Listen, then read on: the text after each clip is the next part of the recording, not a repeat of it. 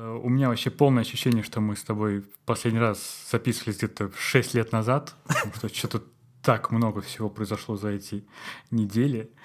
Э, ну, как раз половину этого времени, половину этой вечности, что прошло с момента прошлого выпуска до этого, э, ты мне говорил, чтобы я посмотрел документалку «Друзей» сериала «Друзья», который э, вот сейчас недавно выходил на HBO, а я все никак не мог посмотреть, и вот буквально на днях сделал это.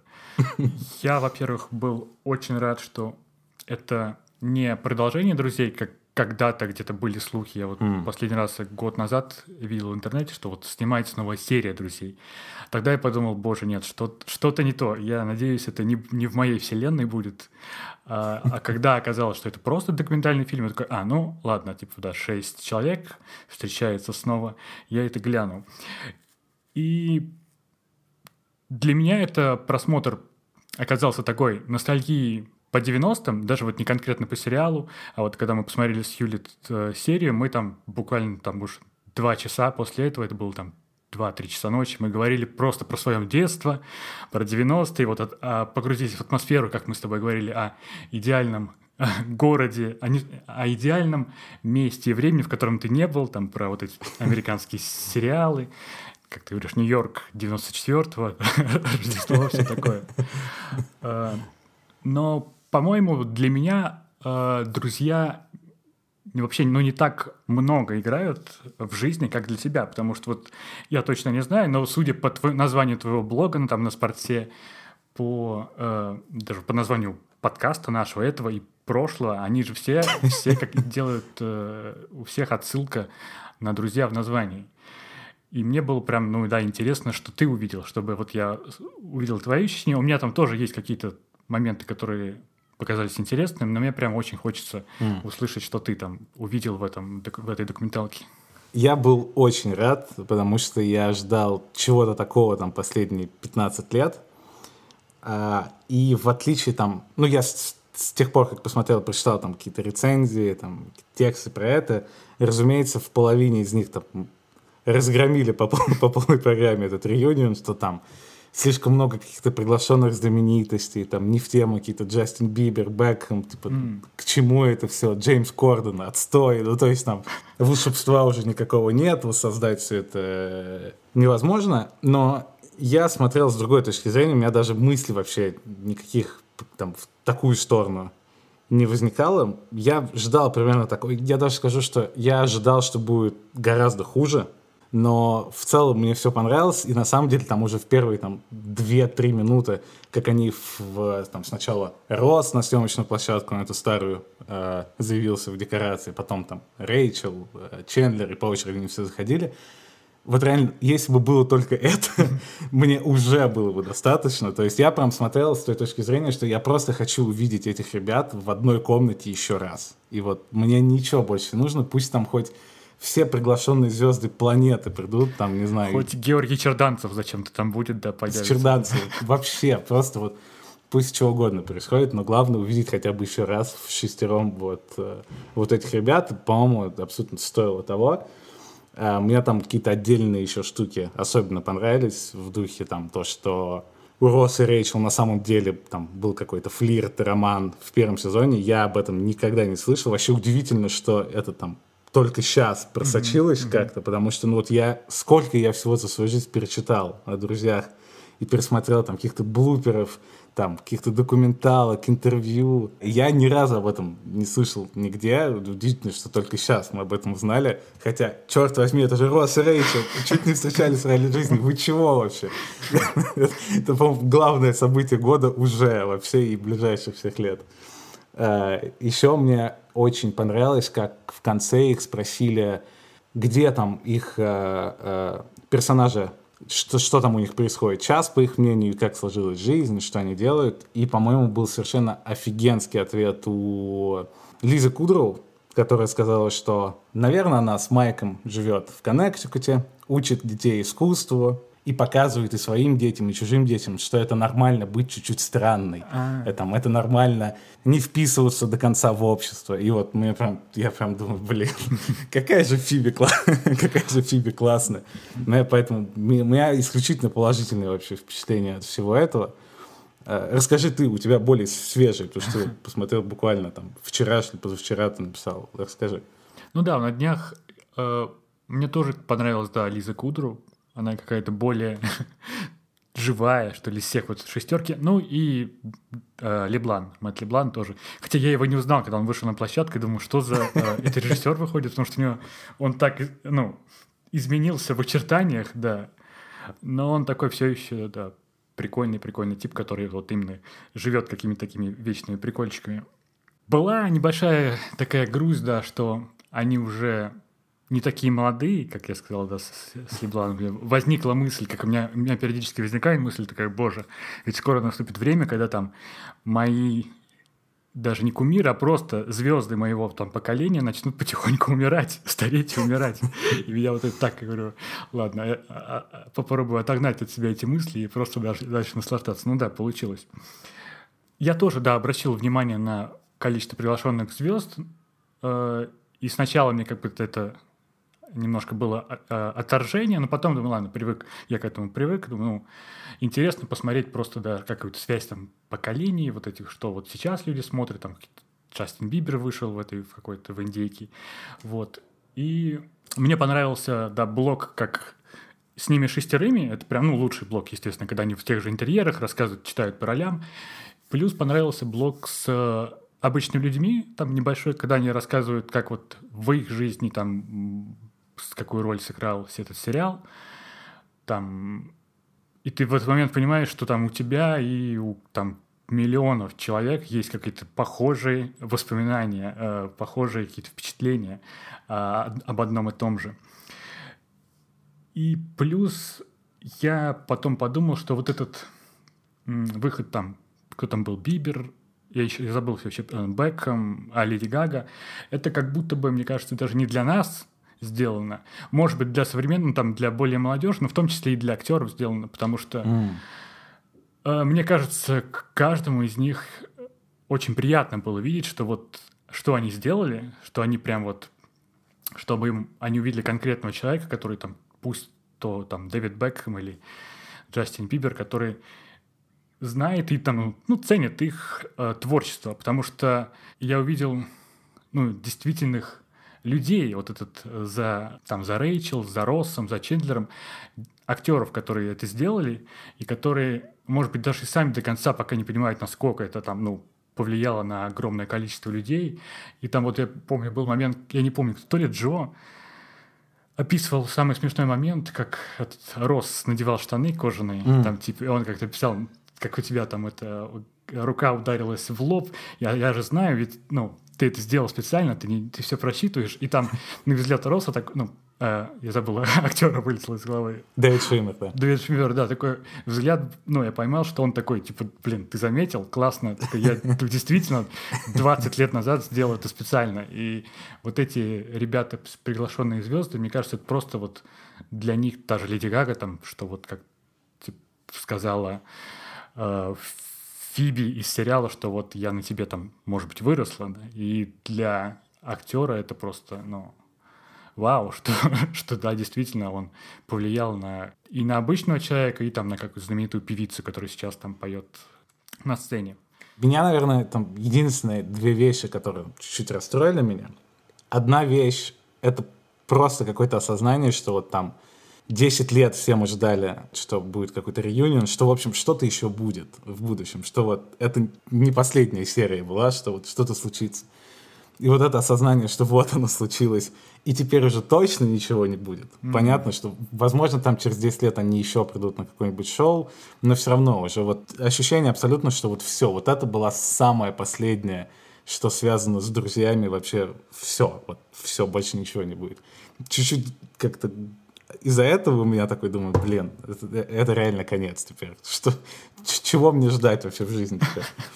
А, а во-вторых, ты, наверное, там обратил на это тоже внимание, и в комментариях там все, по-моему, писали про это, все, кто только можно, что там с Мэтью Перри, он, конечно, там внешне довольно сильно изменился, mm-hmm. и там, ну, скорее всего, там у него какие-то проблемы в последние там, годы были там со здоровьем, с чем-то еще. И на него, конечно, довольно так страшно было смотреть и печально. А, и как бы это в любом случае, там, с, с любым актером, если такое происходит, то это жалко, но особенно, конечно, когда это с Мэтью Перри, который для меня вообще кумир детства, просто абсолютный. Mm-hmm на котором там я рос, я даже как-то на спектакль его ходил и О. стоял потом в двух метрах от него, потому что там все его окружили, какие-то автографы брали. А где это было? Когда? В Лондоне, лет там шесть назад. Угу. И я там стоял до каких-то 12 ночи, потому что сказали, что вот через полтора часа после окончания он, возможно, выйдет на улицу, потому что у него там в машину в какую-то mm. свою. И вот, возможно, можно будет там автограф у него взять.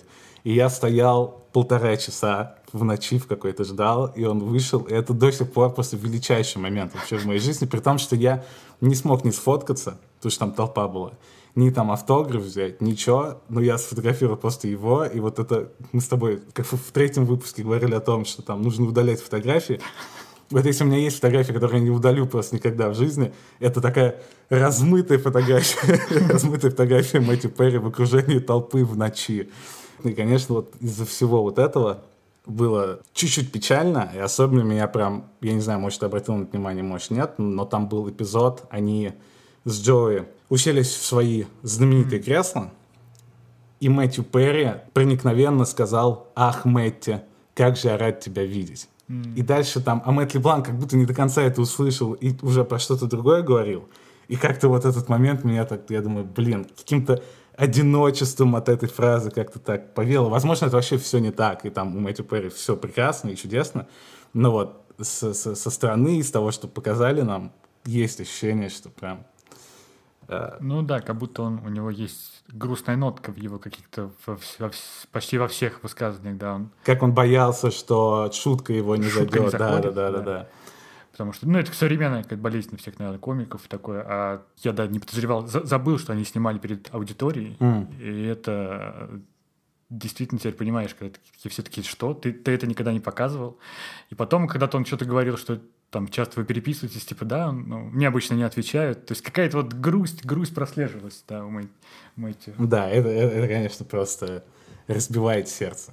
А, к слову о Мэтью Перри, я когда там прочитал все эти, все эти комментарии о нем, посмотрел, я вспомнил, что я там какое-то время назад на Ютубе случайно алгоритм мне там показал 20-секундное видео с Мэтью Перри, где он снимает на телефон сам себя и поздравляет там кого-то то ли с днем рождения, то ли со, с годовщиной свадьбы, что-то в этом стиле. И это все как бы идет из приложения Cameo. И, возможно, ты слышал когда-нибудь о таком. Я что-то слышал, да, что да, знаменитости поздравляют с чем-то, могут за определенную плату. Да, это, это короче, вообще очень странная штука. Я примерно, наверное, раз в год либо случайно натыкаюсь на какую-то статью об этом приложении, либо случайно попадаю на их сайт каким-то вообще рандомным образом. И каждый раз я думаю, какая же странная штуковина. И я прям не могу определиться вообще, что я думаю. Mm. В общем, в двух словах, это, значит, такой приложение сайт, где если ты знаменитость хоть немного, в буквальном смысле, там, если у тебя, не знаю, в Инстаграме много подписчиков, или ты 20 лет назад снялся в рекламе какого-нибудь Juicy Fruit, там, я не знаю, ну, то есть вообще все, что угодно, ты можешь туда прийти, сделать себе аккаунт и поставить цену, допустим, там, 20 баксов. И то есть за эту цену кто угодно может тебе написать и попросить записать тебе видеообращение с чем угодно. Это там может быть поздравление с днем рождения, там, пожелание кому-то, предложение там девушке сделать. Ну, то есть вот, там, абсолютно все, что угодно. И разумеется, там как бы никого из, там, из больших актеров нет, ну, потому что было бы странно, представляешь, там будет Скарлетт Йоханссон да. тебе что-то записывать за какие-то 20 долларов. И вот из-за этого, то есть ты туда заходишь, это прям просто путешествие в какой-то в мир разбитых мечтаний просто, абсолютно. То есть там какие-то ребята, которые там снимались в ситкомах на там втором плане, третьем плане, четвертом, барабанщики там давно исчезнувших каких-то рок-групп, я там посмотрел, там прям, знаешь, типа, есть там ребята из офиса, там из друзей, опять же, есть, там, там mm. по, по сериалам, прям, там, Игра престолов, кто-то, и, опять же, естественно, там не будет там Майкла Скотта и там и Джима, там, типа, например, из офиса там Оскар, Анджела, Кевин, а. из друзей там Гантер, Дженнис, что-то там вообще, даже люди, которых я не помню. И самое вот главное, из чего у меня возникает кривое ощущение, это их можно отсортировать прям всех на главной странице по цене. Mm. То есть ты там можешь прям видишь на главной странице, что вот этот актер из офиса стоит там 200 долларов, его видеообращение, ты только понимаешь, типа, ну вот более-менее сложилось как бы у него карьера. А рядом с ним там другой актер, у него там 20 долларов. Ты такой думаешь, блин, вот интересно, что он чувствует, когда он видит, что там того парня 200, да, то этого 20. Ну, то есть я как бы не осуждаю ничего там и никого, это я так, как бы они более-менее успешны, потому что 4, 4 года этот стартап уже существует, там постоянно, я там вот каждый раз, когда я захожу на него, раз в год там все больше и больше и больше знаменитостей, там Линдси Лохан уже там какая-то появилась, там ну, куча oh. там всяких людей. Но еще одна штука, вот я в последний раз открыл этот сайт и увидел, что там еще один раздел появился, это раздел с животными знаменитыми. То есть у тебя есть какая-нибудь э, собачка милая, и ты завел ей аккаунт в Инстаграме с фотками и раскрутил как бы этот аккаунт, и вот у нее там какая-то появилась слава, и ты ее регистрируешь на этом сайте, и типа там за 30 там чего-то она тебе там сгавкает типа в камеру. И, и они тоже идут в перемешку с актером. То есть ты прям идешь по сайту, типа там актер из офиса 20 долларов, там, а хомяк там типа 35. Из-за этого совершенно дичайшее ощущение. Опять же, не хочу там, никого осуждать, потому что понятно, что там у всех есть право делать своей популярностью что угодно и как угодно там извлекать из нее какую-то пользу. Но прям это, мне кажется, это самое странное место в интернете просто, которое есть. Я каждый раз ужасаюсь просто этому сайту. И культуре всего вот этого, когда там оказываюсь. Mm. И, честно говоря, я даже обрадовался, когда я в последний раз зашел и увидел, что там вот аккаунт у Мэтью Перри, который был, а он там, соответственно, был, а, там сейчас указано, что там, в настоящее время Мэтью Перри не записывает видео. Mm. И я прям, меня прям отлегло как-то на сердце. Я думаю, блин, как спокойнее за него стало. Мне кажется, даже если да, есть там актеры, им прям это место, куда им не стоит заходить, там, как обычным людям куда-нибудь там, типа, на Facebook э, в пост под каким-нибудь срачем, так как этим актерам просто противопоказано. Типа, им, мне кажется, в идеальном мире, это когда им просто звонят, типа, готов ли ты так это э, делать, поздравлять кого-то? ну да, назови свою цену, он там говорит, там, 50 долларов, и, типа, и забывает про это, и там ему раз в месяц что-то э, какой-нибудь стучится ему там в мессенджер и просит записать. А вот да, если отслеживать, представить, что какой-нибудь такой актер, который загоняется, и который такой, господи, нет, я стою меньше, чем этот пес, да, который просто лает в Инстаграме. Да, реально страшно. Ты бы вообще стал пользоваться таким? Есть ли у тебя знаменитость, я, который я ты мог? реально, когда я первый раз вообще узнал об этом сайте, там, год три назад, я прям думал, что прикольно было бы там для Гориды сюрприз сделать. Я пытался найти там каких-то да, музыкантов, которые ага, нравятся, ага. но никого не нашел. А когда я в последний раз я об этом думал, вот когда с Мэтью Перри вся эта история угу. была, блин, не, я... Нет, слишком я, крипово, да? Мне кажется, мне даже было бы спокойнее, если бы там у них ценник был, там, знаешь, там, 3000 долларов. Я бы, конечно, не покупал, но как-то я думал, ну, окей. Как бы, ну, они же там выступают на каких-то частных вечеринках, корпоративах. Ну да, корпоративы. Окей, ну, конечно, вот из-за того, что такая маленькая цена, и опять вроде все норм, вроде хорошая идея. Вроде бы, да, да это просто вот рыночная экономика, прям... да. Но что-то что в этом не так, да, когда что-то что-то вот криповое какое-то есть в этом. Да. Я, я, я натыкался в Инстаграме, не помню, я помню двоюродного брата, кто-то там он себе в сторис скинул, я не знаю этого человека, то ли он с какой-то там рекламы, то ли из-за смешного видоса какой-то вот такой мужик, немножко, немного выглядящий как алкаш, и он типа вот поздравляет моего брата с днем рождения, и он типа, е, двоюродного брата.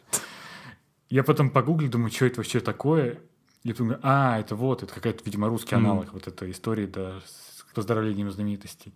Mm. Ну, возвращаясь к друзьям на немножко, да, я еще раз да понял, что я не такой прям фанат, да, как ты, как многие люди. Э, это было на квизе друзей, когда я ходил э, в, в Тамбове, был пару лет назад еще до, до, коронавируса. я шел туда, типа, о, прикольно, сейчас я что-нибудь там отвечу, а вот, наверное, я там займу призовое место. Я ведь смотрел, друзья, там диски у меня были. И, ну, когда мы туда пришли, там как раз, ну, в своей обычной компании, там, понял, что вообще нет. Мы там где-то были ближе к концу, и там были такие вопросы, что я просто повергся в такой, типа, блин, я недостоин этого сериала, я должен пересмотреть все, потому что там, типа, назовите там все вторые, имен, вторые имена э, персонажей, там, какое второе имя лишнее, или еще вот таких тонкостей, которые я вообще не помню. Такой, я понял, что я просто любил включать ну, и погружаться в атмосферу и смеяться. А у меня вообще э, на такие тонкости не было совершенно памяти никакой. И когда я занял там какой-то, там было 20 команд, допустим, 15 место мы заняли, я думаю, вот так, нет, лучше я буду ходить на обычные квизы иногда, но вот на какие-то вот такие более темовые я не, буду, потому что я еще ходил как-то на Гарри Поттер, и такая же история была, что я там все эти расположите всех премьер-министров э, магии по хронологии, как они сходили на свой пост, я думаю, господи, нет. Я просто сидел, ну вот ты просто сидишь два часа и понимаешь, что ничего не понимаешь. У меня это было такое просто легкое увлечение, которое мне очень приятно вспомнить, и которое сейчас могу включить долгое время было это просто каким-то фоном для меня сериал. Типа, ну, где-то вот и показывают там по РЕН-ТВ mm. или по СТС. Потом, когда-то мы там, я увидел три диска э, в DVD-диска в каком-то магазине. И мне прям вот что-то, я помню, это ощущение, так, я должен это купить, потому что, ну, э, я в то время прям очень долго выбирал обычно, что купить, какой сериал, там, потратить все свои там накопленные деньги, которые мне подарили на день рождения. А в этот раз я думаю, так, я точно покупаю, потому что вот что-то в душе взыграло в тот момент. Я помню, что я почему-то начал смотреть со второго диска, там, с пятого сезона, с четвертого, не знаю почему. И у меня немножко все в голове перепуталось. И так что я э, не... Если будет какой-то квиз, да, онлайн по друзьям, то не бери меня в команду. я потяну ее вниз, да. Или буду просто сидеть. Я все это время, пока ты сейчас э, говорил, пытался вспомнить вторые имена э, персонажей. Вспомнил Рэйчел Карл Грин, ага. вспомнил Джозеф Фрэнсис Трибиани и вспомнил э, Чендер Мюрриел Бинг. Мне кажется, у Фиби, у Росс и Моники не Возможно, у Фиби было, но я не помню. Мне кажется, у Росс и Моники не было вторых имен. Там, да, какой-то был вопрос про то, что вот у кого как раз не было. И там вот четыре варианта ответов. Возможно, ты как раз сейчас ты бы отгадал. Я помнил только Мюррел. Я вспомнил, да, вот какая-то знаменитая серия. И если что, то да, как раз мне нужно брать тебя в команду, да, если будет еще раз какой-то квиз. А, в один день с документалкой про друзей я посмотрел еще одну ностальгическую историю, ностальгический фильм. Это про Евро-2008, про футбольный Евро-2008, когда сборная России стала бронзовым призером этого чемпионата.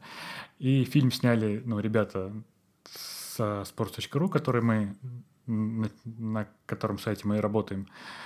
И я даже каким-то образом принял участие и попал в титры в этот фильм. Mm. Так вышло, что м, в этот фильм было нужно вставить просто огромное количество фотографий, потому что там по авторским правам видос нельзя было использовать, по каким-то там все очень запутанно с тех, с, э, с тех лет осталось.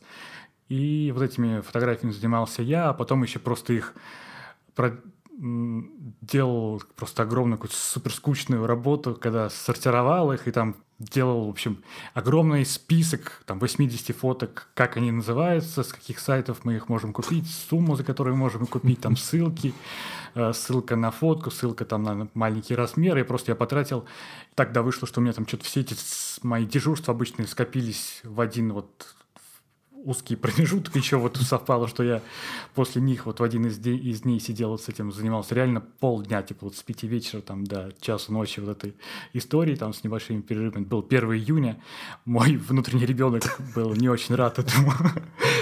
И потом, ну, это действительно помогло, и потом, да, Саша Дорский, да, типа сказал, что как круто, мы тебя вставим в титры. Я такой, да, я попал в титры. И да, а сам фильм, да, он да не такой качественный. Ну, понятно, что у HBO больше денег, да, чем у sport.ru, а, но там тоже все довольно качественно сделано.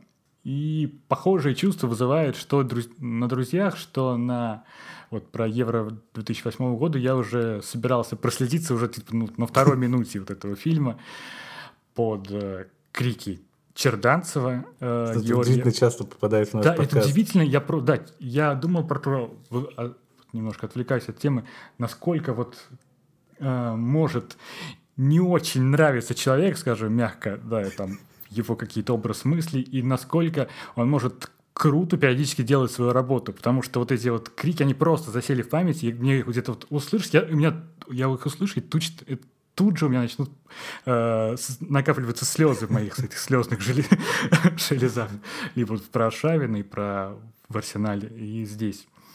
Там тоже ностальгия, там ты тоже смотришь, вот, э, как я и сказал про друзей, что вот за этими э, актерами, что за этими футболистами просто обычные люди стоят, Просто вот там нет Хидинка в фильме, mm. но он, его фигура, она вот прям через весь фильм идет. И ты, вот эти футболисты постоянно упоминают это.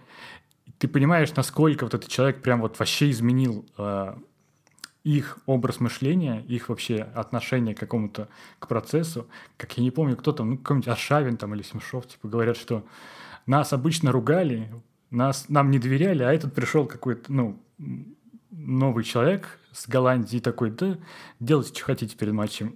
И мы и вот когда они типа почувствовали вот это вот доверие, и там вот прям вот сквозь фильм вот это вот есть, что вот то один скажет про Хидинка что-то такое, то там комментатор что-то такое скажет.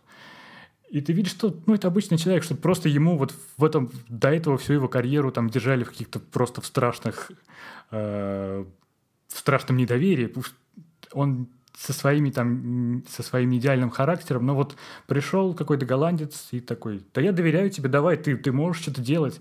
И они что-то сделали.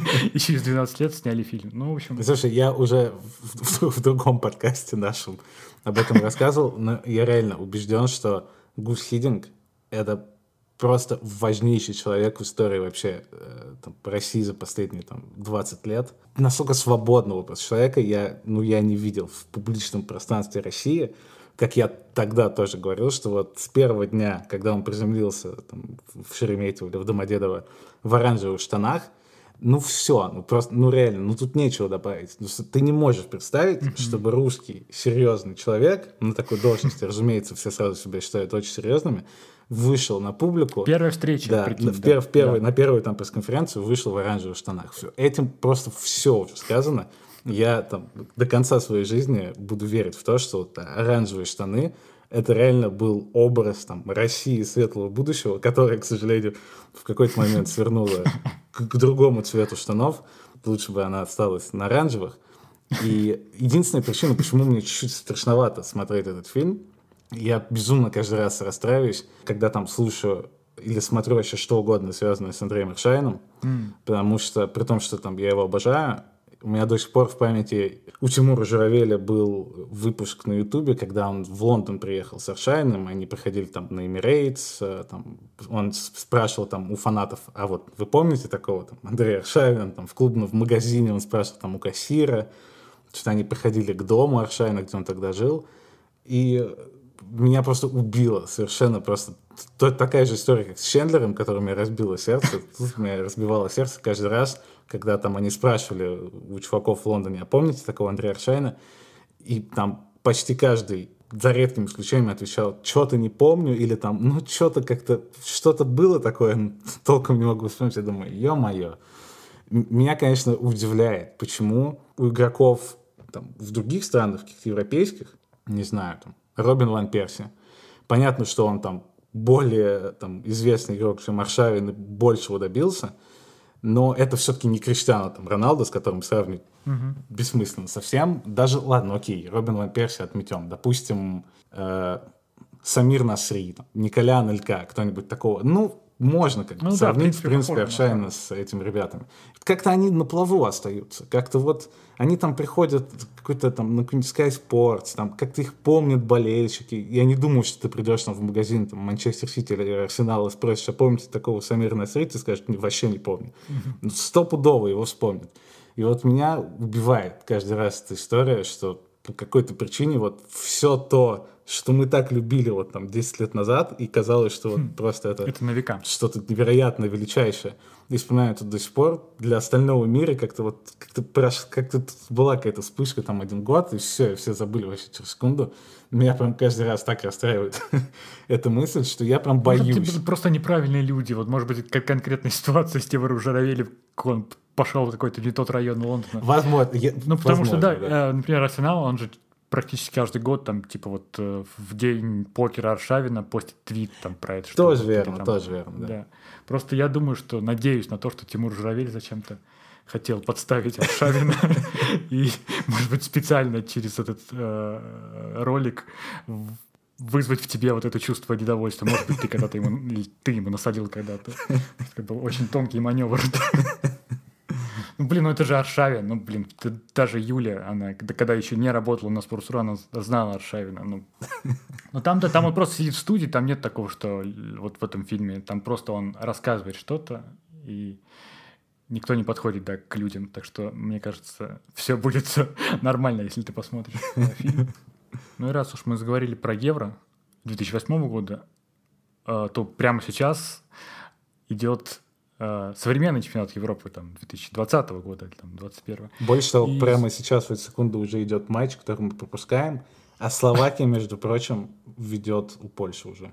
Автогол честно. Вот как раз, да, об этом интересно, да, проговорить, что как наша работа, да, уживается с хобби, потому что, ну, и, наверное, у тебя так, ну, изначально же футбол это было чисто вот для меня каким-то Хотя, может быть, у тебя не так. Наверное, да, может быть, у тебя по-другому. Но у меня же было, я с детства, типа, просто любил футбол смотреть, там, э, смотреть какие-то большие чемпионаты, писать тетрадку. А потом неожиданно, когда это про, э, стало моей работой, то что-то изменилось. То вот если вот сейчас мы записывали бы э, видео в нашем наш подкаст записывали видео подкастом, то люди бы увидели, насколько мы не выспавшиеся и ну, уставшие. То есть, да, тут еще и жара действует, потому что просто адская жара.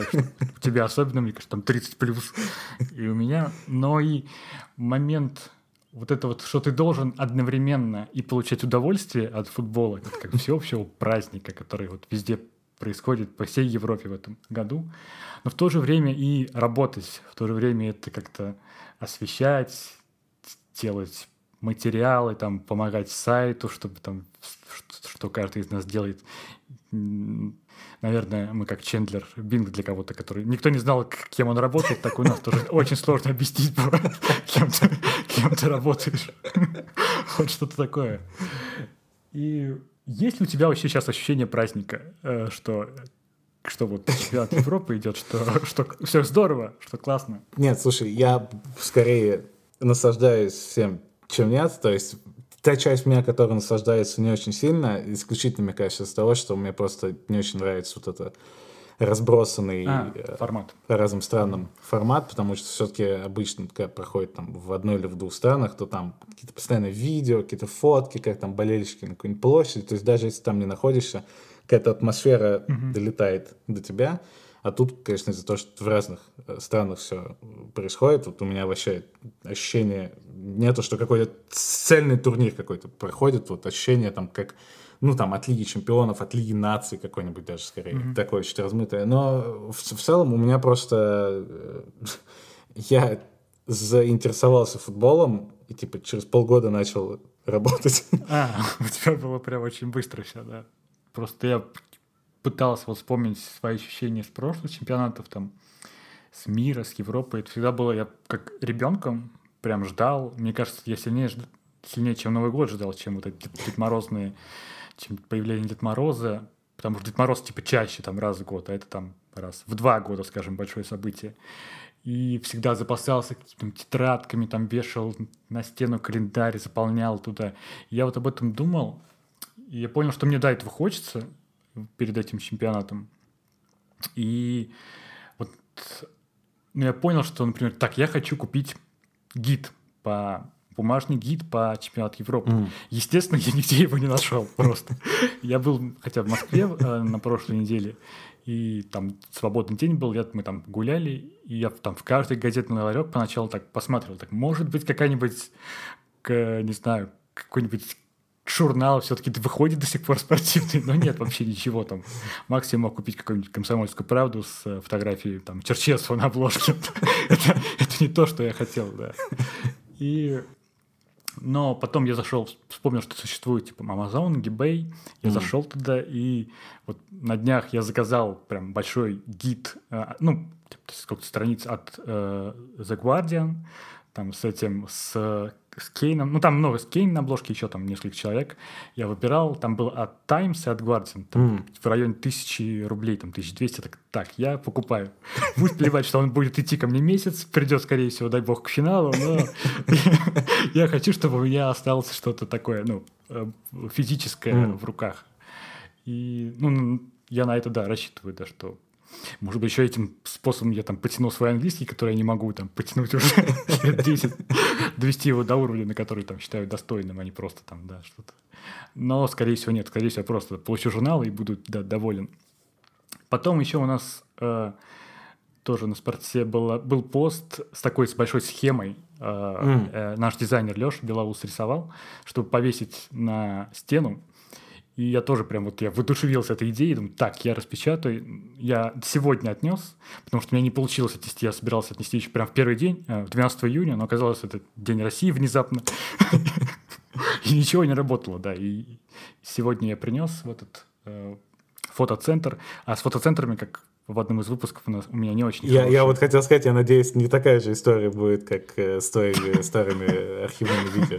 Ну, это мне пообещали сделать через два дня распечатать, распечатать этот большой формата А2 э, плакат. Я удивился, я думал, что типа ну, час-два, но сказали два дня, я думаю, ну ладно, не буду спорить, я... Возможно, это моя ошибка, я отдал 200 рублей, да, и уже, и ожидаю звонка. И я сейчас вспомнил, да, что вот этот последний раз я там был в фотоцентре, когда отдавал свадебные фотографии, там куча фоток, и потом они все выцвели. Ну, когда я их повесил на стену, там какой-то там несколько, три там поставил в рамку, то вот буквально через полгода они уже такие бледные, я подумал, так, ну неужели такой бледный был на свадьбе, что так неплохо было? Но я просто надеюсь, что этот плакат не выцветит к концу евро, если все-таки мне распечатают. Но, в общем, как ты понял, я просто да, пытаюсь, пытаюсь сделать какое-то себя ощущение праздника. И это периодически получается, но когда я ложусь да, в 4 часа ночи утра, то, то мои да, попытки уже так э, не помогают.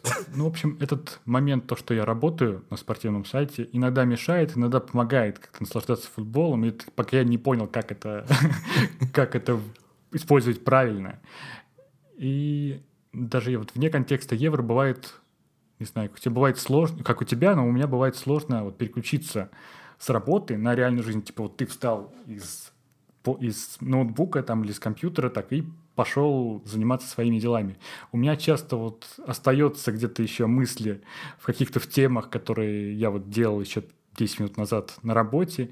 Я про это тоже думал периодически пытался что-то сделать, но еди, ну как единственное, одно из того, что помогает, как я понял, это просто сделать что-то, ну, совершенно иное. Типа, если ты, я сидел там у ноутбука, и потом я сяду за телефон, то у меня вообще, ну, не, не будет казаться, что наступило какое-то другое время суток, что все еще продолжается. Где-то могу зайти также на те же сайты. В общем, для себя я понял, что нужно либо там хотя бы пройтись, сделать что-то физическое, там, пропылесосить и пойти принять душ, я не знаю, или помыть посуду. И после этого у меня срабатывает этот момент переключения. Так, я что-то, я уже делаю что-то другое. Наверное, я уже не на работе. Наверное, я могу заняться вот чем-то еще. Потому что вот меня напрягала эта штука. Потому что я ну, постоянно был где-то в процессе, там, так, нужно написать какой-то материал, я пишу недостаточно много материалов, так, а я пишу слишком, слишком много материалов, теперь мне нужно писать. Ну, вообще, вот, это, вот в этом круге я находился, но вот это помогает. И еще я вспомнил, тоже был момент, вот прям вот недавно я же ездил в э, Питер, в Питер я впервые ездил в другой город, мне кажется, и одновременно работал. Mm. Именно с ноутбуком. Э, я купил недавно себе да, ноутбук нормальный, с которым можно ездить. То есть я там кому-то мог присесть раньше на старый комп. А это вот я прям был вот со своим ноутбуком готов выполнять любые там задания, которые мне приходят на работе. И то есть вот в 9 часов я заступал, в 5 освобождался, но так как я был в другом городе, мне нужно было себя развлекать, потому что, ну, блин, я в другом городе, мне нужно что-то делать обязательно. Не не буду я, типа, лежать на кровати все оставшиеся там до, до, до ночи, и потом проснусь и опять начну работать. Это не так. И когда вот в 5 часов я заканчивал, так, и у меня уже был в голове там план, мне нужно сходить туда-то, там я хочу пойти в то кафе, попробовать ту пиццу, попить то кофе, тот кофе, и сходить на тот концерт. И я такой, так, я сейчас вот в другом городе, а почему, что мне мешает иногда делать это дома? Потому что бывают случаи, когда вот я закончил в 5, и ты думаешь, ну, в 5 уже с небольшим, там, ближе к 6, пока там добил чего-то. Ты думаешь, так, день уже подходит к концу, мне ничего не остается, как просто лечь на, на диван или там сделать какие-то унылые рутинные дела домашние максимум. И все. А тут я такой, так, наверное, я могу делать это дома тоже. Но и сейчас вот в последнее время там чего-то, ну, периодически после работы у меня получается так, так, я хочу поехать на велосипеде, я хочу там поехать куда-то погулять в, лесу, покататься на каких-нибудь там на самокате, и с... то есть дело все получается во мне, так, в моем отношении, как я понял, к, к личному времени. Да. У меня для тебя есть два совета, каким образом улучшать там эту историю. Да. Во-первых, отключи в доме центральное отопление. Потому что из-за того, что у меня его тут нет, зимой либо как бы или зимой ты просто умираешь от холода и сидишь дома типа в пуховике и в шерстяных носках, а летом происходит ровно то, что происходит в эту секунду, потому что я сижу с полотенцем сейчас в компьютере и просто периодически прикладываю его к своей голове, чтобы она не взорвалась просто от, от, от, от перенагрева. Поэтому приходится чаще выходить куда-то из дома, потому что на улице сильно комфортнее, чем дома в таком климате. А во-вторых, я об этом думал полтора года назад, потому что я прилетал в Москву и подумал, а вот что, если мне сейчас сказали, что все, вот я должен остаться здесь и не могу вернуться? Я такой, блин, я вот, типа, месяцев восемь прожил в Барселоне к тому моменту, и думаю, что-то мне даже рассказать нечего. Я как-то там столько всего. Я вот посмотрел там буквально в первые полтора месяца, а потом как-то, ну, еще успеется. Раз там я теперь тут успею посмотреть. И вот я это осознал в Москве и думаю, все, надо срочно исправлять. И, и поэтому с тех пор, знаю, несколько раз в неделю я стараюсь куда-то себя выпинывать. А и к слову, раз уж мы заговорили, мой знаменитый переход э, от одной темы к другой. Я прям очень да, довольно идеальный переход просто получился случайно. Э, собственно, да, ровно так я поступил, я даже не помню, то ли на прошлой неделе, то ли на позапрошлой, потому что тоже ощущение, что в предыдущего подкаста прошел миллиард лет. В общем, я не помню, как это произошло, но не так давно мы наконец-то сходили в место, в которое мы давно хотели сходить, но вот это, это была история в духе, что еще успеем. И вот мы наконец-то сходили. Это место называется Испанская деревня. Это не настоящая деревня, как можно подумать mm. из названия.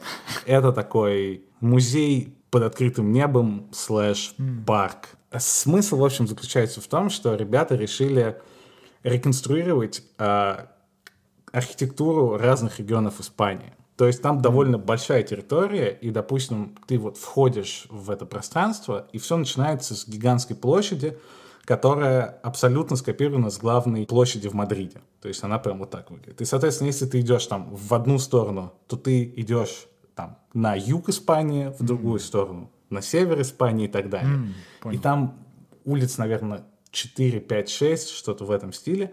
То есть ты идешь в, там, по какой-то улице, и, допустим, первые две минуты вся архитектура а у тебя будет, например, ровно такая же, как в Каталонии, то есть прям дома, которые есть в реальной жизни, они реконструировали там либо в настоящем размере, либо там в некоторых случаях такие чуть-чуть уменьшенные.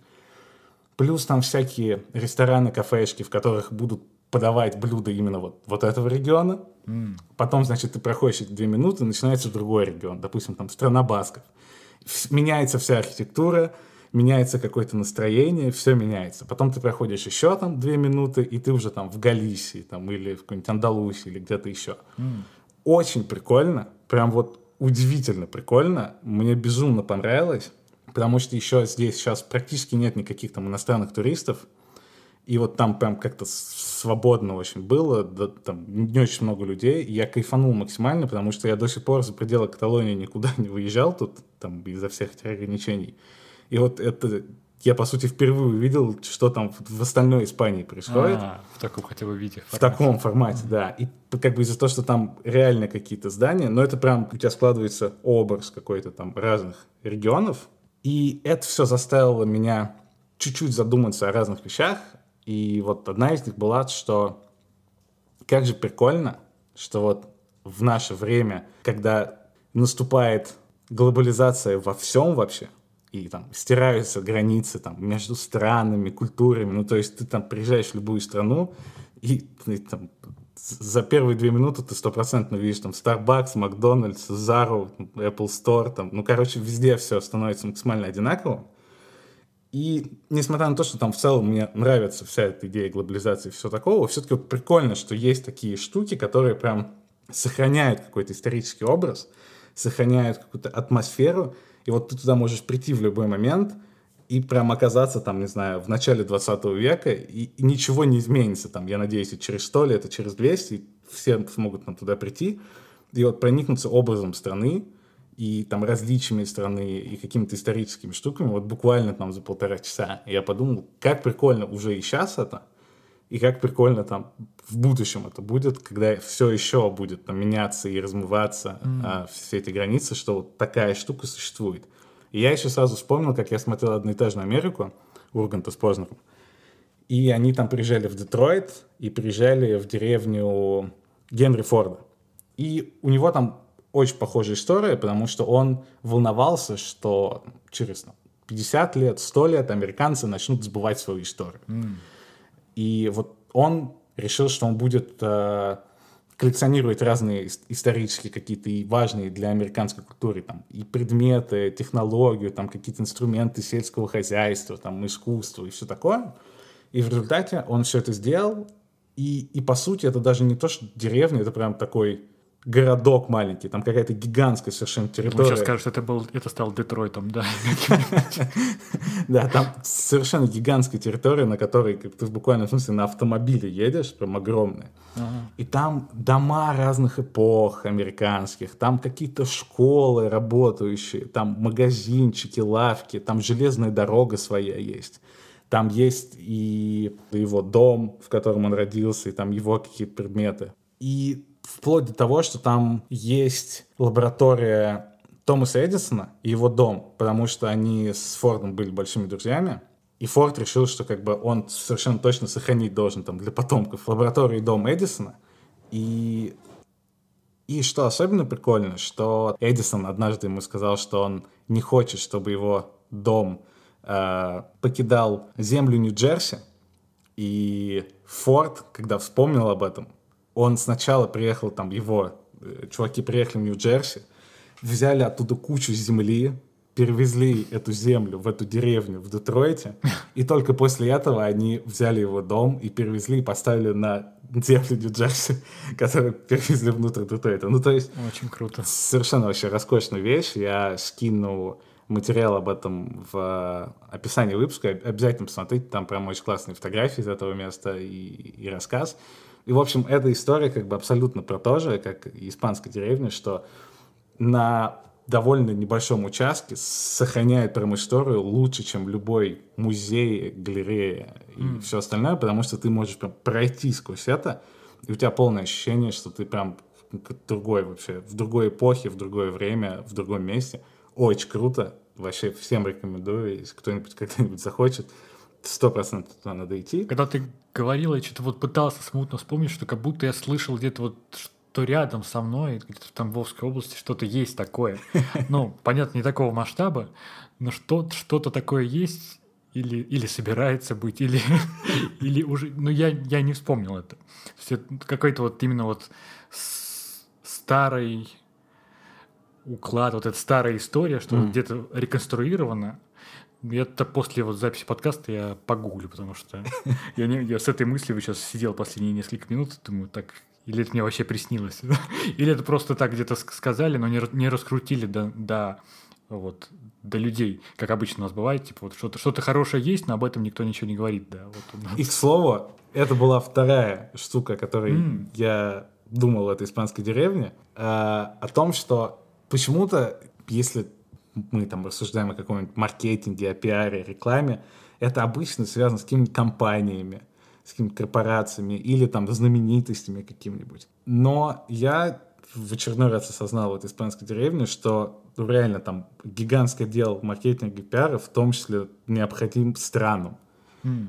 Вот насколько я тут смотрю, там и Каталония сама внутри себя, и Испания, ну прям очень много вещей делают, как бы и внутрь, чтобы рекламировать все, что у них есть для тех, кто тут живет, и они там знали все крутое, что происходит, но и в внешний мир, вплоть до того, что там вот в Японии там проходят какие-то каталонские выставки, там искусства, и там максим... ну то есть они прям реально пытаются там язык свой рекламировать во всем мире, какие-то свои достояния культурные, что, по-моему, прикольно. И задумался об этом еще в том числе, потому что вспомнил, как в прошлый раз мы с тобой говорили об Израиле с Палестиной. И, и о том, как а, то, что вот что-то изменилось в отношении там, всех а, там, в мире, и что как бы у Палестины теперь такое информационная победа такая чуть-чуть есть. Mm. И я подумал, что вот насколько важно реально вот как ты представляешь, что ты показываешь миру, как ты как бы продаешь как страна себя, насколько это влияет вообще на отношения всех людей, там, на твою репутацию. Потому что вот типа, очевидно, что вот у Палестины там в этом плане сейчас, ну, они реально там в соцсетях, там в тех, ну, то есть через какие-то виру, через какие-то ролики в ТикТоке, где показывают там, как ракеты громят какие-то школы, ну, то есть вот какие-то абсурдные такие примеры, но это же реально воздействует все там на восприятие гораздо сильнее, чем там какие-нибудь заявления политиков, которых никто не слушает. Да, если это как-нибудь красиво сделано, мило, с красивым, симпатичным дизайном. Я еще подумал, что у Израиля, я в прошлый раз рассказывал, что у них там в Твиттере есть аккаунт там Министерства обороны Израиля, на который я там подписался за какими-то апдейтами. И как бы с одной стороны прикольно, что вообще такое есть, они там типа отчитываются, что они делают каждый день, абсолютно все такое. Но все-таки в очередной раз я убедился, что Израиль, в том числе там в интернете, не очень правильно все делает э, и не очень изящно, потому что я сразу вспомнил твит, который я увидел там в разгар всей этой истории. Они, значит, сделали четыре твита в трейде, и в последнем треде, э, в последнем твите этого треда они только объяснили, что вообще все это значит. И они написали, значит, вот сколько ракет из Хамаса прилетело по Израилю за последние там 4 дня. А все твиты до этого в треде, это просто были эмодзи ракет. А. Типа там твит, в нем там 100 эмодзи ракет, а. второй такой же твит, третий такой же твит и четвертый объясняющий. Но, разумеется, из-за того, как устроен твиттер, ты как бы можешь ретвитнуть первый твит, контекст там кнопочка будет, как бы смотрите, что там еще, но просто в ленте у тебя отобразится только первый твит. И я помню, как я очень удивился, когда я открываю твиттер, и у меня твит от Министерства обороны Израиля, где просто 150 ракет, а следующая новость типа от Нью-Йорк Таймс, что там ночью Израиль выпустил там ракеты блин. по какому-то детскому саду там, да, в, в Палестине в таком духе. И я думаю, блин, это совершенно точно не то, что они хотели донести. И очень странно, что... Блин, отстой, очень отстойно получилось, да. Поэтому, да, вот это тоже вся эта испанская деревня, по-моему, прикольный пример, как страна в данном случае, наверное, это все-таки скорее внутри страны для самих местных жителей они это как бы рекламируют. Но я еще вспомнил, что, например, э, как э, Япония в 2000-х э, решила, что ну, как бы все за пределами Японии знают, что там есть аниме, манга, где-то это популярно, где-то не очень. Они решили, что мы хотим, чтобы это все было супер успешно, известно везде, и чтобы вот Япония ассоциировалась с людьми, с попкультурными какими-то вещами, там, с музыкой, с джей-попом, там, mm-hmm. с сериалами, и мы хотим быть абсолютно таким же, как Америка которая производит невероятное количество всех вот этих штук, и все там смотрят какие-то Оскары, Грэмми, и из-за этого у Америки вот мягкая сила, mm. самая мощная в мире. И вот в Японии придумали для этого вообще специальную программу государственную, которая называлась «Клевая Япония». Mm и они инвестировали как кучу денег в нее.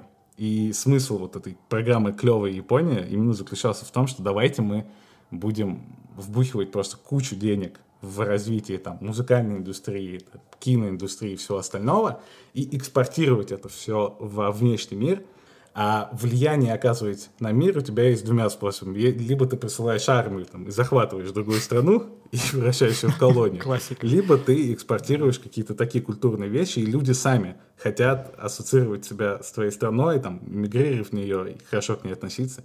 И все в таком духе. И вот они запустили эту большую программу. К сожалению, у них не очень получилось, потому что, как это обычно бывает, да, там, чуваки, которые в правительстве, меньше всего понимают, что на самом деле клевое, и они вбухали туда кучу денег, но в итоге там, во-первых, разворовали кучу, кучу всего внезапно, там какие-то скандалы с коррупцией были. А одновременно, во-вторых, одновременно такая же история происходила в Южной Корее, и южнокорейцы были успешны, все это сделали. И в итоге mm-hmm. там и с, э, и с драмами местными, и сериалы, и все эти гангам стайлы э, захватили как бы планету чуть больше, чем этого хотела Япония, как э, соперники Южной Кореи. И, и в итоге, в общем, короче, программа «Клевая Япония» обернулась провалом, ее там раскритиковали, раскритиковали все местные какие-то знаменитости и звезды. Которых мы, к сожалению, теперь не знаем, потому что программа, программа провалилась. Но в любом случае это прикольный пример того, что ну, странам реально нужно думать о таких вещах. И я вот, например, не очень знаю, Россия что-нибудь делает э, в таком духе нет. Потому что я читал, как там СССР в свое время пытался экспортировать какие-то хорошие вещи о себе. Это, разумеется, параллельно он скрывал все, все, все остальное и не впускал, не выпускал никого, поэтому это тоже сработало не очень классно. Но да, интересно, происходит ли что-нибудь такое в России. Если кто-нибудь знает, сейчас будет. Сейчас будет наш любимый трюк, да, то пишите нам в комментариях, будет интересно. Да, да теперь, когда ты сказал про корейскую программу, теперь я немножко, да, с подозрением начал смотреть, э, вспоминать там все вот эти, да, гангам стайлы, там фильмы корейские, этот корейский поп. Думаешь, так, я думал, это просто как-то возникло случайно, ну, что просто вот на пустом месте как-то стал известным и такие, и все стали любить. А там нужно работать, да, специально, чтобы, чтобы вот это получилось, нужно что-то делать, оказывается.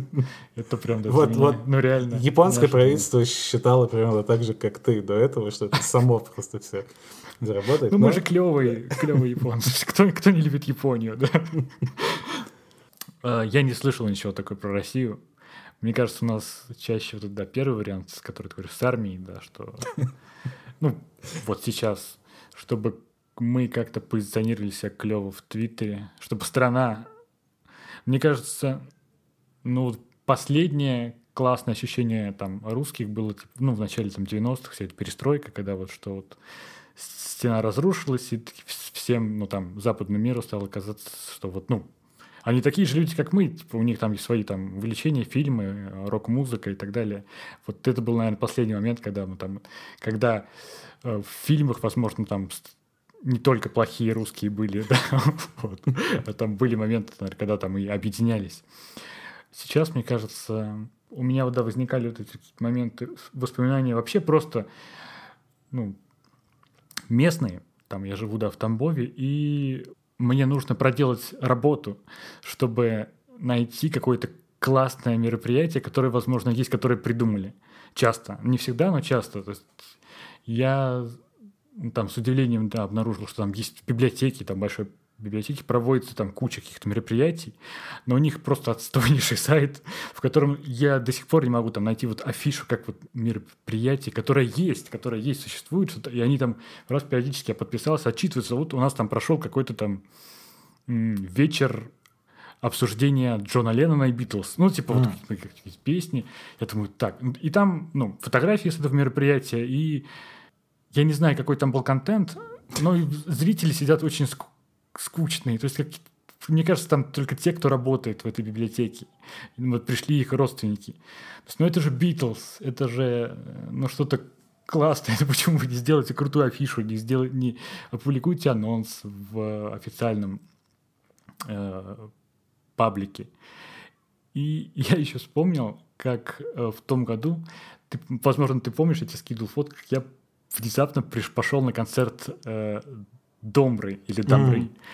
Mm. Это такой музыкальный инструмент типа балалайки. И почему я пошел на него? Потому что я подписался на паблик, и там сделали классные афиши как раз к этому, к этому празднику. Ну, там какой-то был фестиваль трехдневный. И, естественно, она меня зацепила, потому что там, ну, это отличалось от того, что обычно, типа, вот обычно там такие, типа, клипарты из там Word 98, все вот эти вот сделанные штуки, там куча текстов, которые надо всматриваться очень долго, чтобы понять, что там вообще происходит. А это было видно, что кто-то сделал прям, ну, современный, да, интересный дизайн. Я прям, я тут же захотел на концерт Дамбры. Я так, ну там обязательно что-то интересное будет происходить. а я там ни разу не был, я просто там с братом, с Егором списался, ну так, надо пойти вдвоем, потому что я один, то я боюсь, там просто какое-то сногсшибательное мероприятие, вдруг я там, ну, не потяну это. Мы с ним, он взял друга, мы туда пошли, и там было очень отстойно. Просто как я, ну, история о том, как я попался вот на эту, на клевый дизайн, на клевые анонсы. Ну, там, в общем, когда я туда пришел, там мужчина, ну, такой же лет под 70, он известный вот дамрист, который вот играет на дамре. У него даже есть страница в Википедии, как я посмотрел. Он играл немного, и потом вот пост между вот этими поигрываниями что-то начинал говорить. Типа вспоминал какую-то известных других дамристов, его учителей, типа какие-то где он учился, это были не, ну, не крутые истории, то есть, не которые я вот не помню. И если бы там была одна музыка, то было бы лучше. Она очень вот эти вот затягивались. Ой. Да, и там было два типа действия, там был перерыв, и мы переглянулись Егором и просто ушли. Я видел, как другие люди, а их было много людей, делали, ну, то же самое, пошли в раздевалку. И я там думаю, блин, как будет неловко этому чуваку, этому деду, который сейчас выйдет, а там зал опустел, типа, ну, на, на треть где-то, вот так вот. Но я потом, ладно, забыл про как, как ты понял, я, да, люблю загоняться, я думаешь, блин, как поставишь на себя на чужое место, думаешь, я что-то делаю не то. Но зато я просто я потом думал, ну, меня просто вот привлекли классные афиши.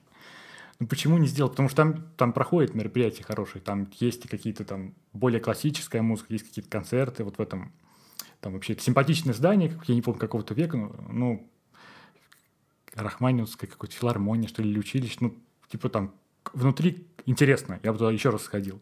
Но почему-то все анонсы до этого, они были сделаны вот как-то вот вы к нам ну, не приходите, мы вот для себя поиграем. Я вот подписан с тех пор, потом начался коронавирус, и там, естественно, ничего не было. А сейчас я вот до сих пор подписан, и я хочу туда сходить, но вот на всех вот этих каких-то анонсах опять они, опять плохие анонсы стали. Я не знаю, кто им туда сделает эту вот классную, классную штуку.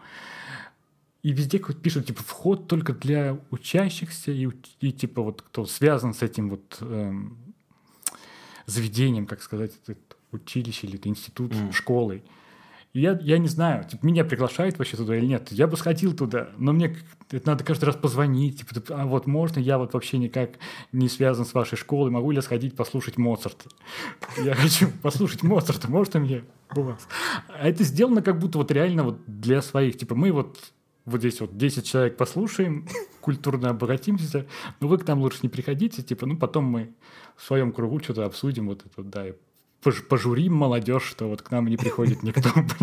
И, ну да, есть такой какой-то момент, блин, почему вы не сделаете классно? Почему нет у вас маркетинга? Ну, денег нет, понятно, наверное. Ну, не знаю, там, увольте кого-то, одного из этих дедов, которые... Наймите человека, который будет рисовать вам афишу. Но ведь, ну, ну, реально это подействовало, потому что там было много людей, много молодежи. Я туда пришел. Ну, на, на концерт Дамры пришел. Я даже, я даже не посмотрел, что это. Так, я должен туда пойти. Вот. Мы уже упоминали, что сейчас идет матч Словакия-Польша. Вот я гляжу, сейчас начинается второй тайм. И вот мы сейчас с тобой заканчиваем записывать, пойду смотреть. Я тоже подумал, что вот этот Евро, чемпионаты мира, они тоже, по сути, большой какой-то, ну, в том числе маркетинг, чтобы какой-то, чтобы человек, чтобы человека заинтересовать, вот эту классную выписку делает, mm. что евро, праздник, и я вот когда-то там, там в 98 году или там в 96-м я тоже вот так вот заинтересовался. То есть везде, по сути, нужен правильное обращение с человеком. То есть вот если, если бы, если бы вот эти вот FIFA, UEFA делали чемпионат мира, чемпионат Европы, типа вот с, с такими же вот маркетингом, как вот делают наши ребята, повесит у себя в офисе плакат, что вот у нас проходит чемпионат мира, остальные не будет никто не знать про эту историю, и, ну, как будет футбол там или что угодно развиваться. И поэтому маркетинг и супер важен, вот эта вот реклама, Поэтому вот я сейчас, и вот мы закончим подкаст, и я пойду смотреть на Польшу. Зачем-то? Зачем я пойду смотреть на Польшу? Просто потому что когда-то в 96 году посмотрел на, на футбол, и была классная вывеска, вернее, потому что майки везде продавали на рынке, там, евро 96. Ну, блин. Ну, а я, в свою очередь, пока Артем будет смотреть матч, я буду надеяться, что вы не поступите так же, как Артем в другой ситуации, когда он ушел в антракте и не остался на вторую часть. Я надеюсь, что вы все-таки дослушали до этого момента. И учитывая, что афиша, он же логотип, мне кажется, у нас вполне себе на уровне. Описание у нас тоже, мне кажется, неплохое. Короче, с маркетингом, ребят, у нас все в полном порядке, мне кажется. Так что, если вы хотите нам что-нибудь написать, как-нибудь отреагировать на то, что рассказываем мы, или дополнить какие-нибудь наши истории какими-нибудь фактами, обязательно нам пишите. Мы всегда ждем комментариев, чтобы потом вкрутить их в следующий выпуск на Ютубе, в Apple подкастах, э, в Твиттере, где угодно. Пишите, очень вас ждем.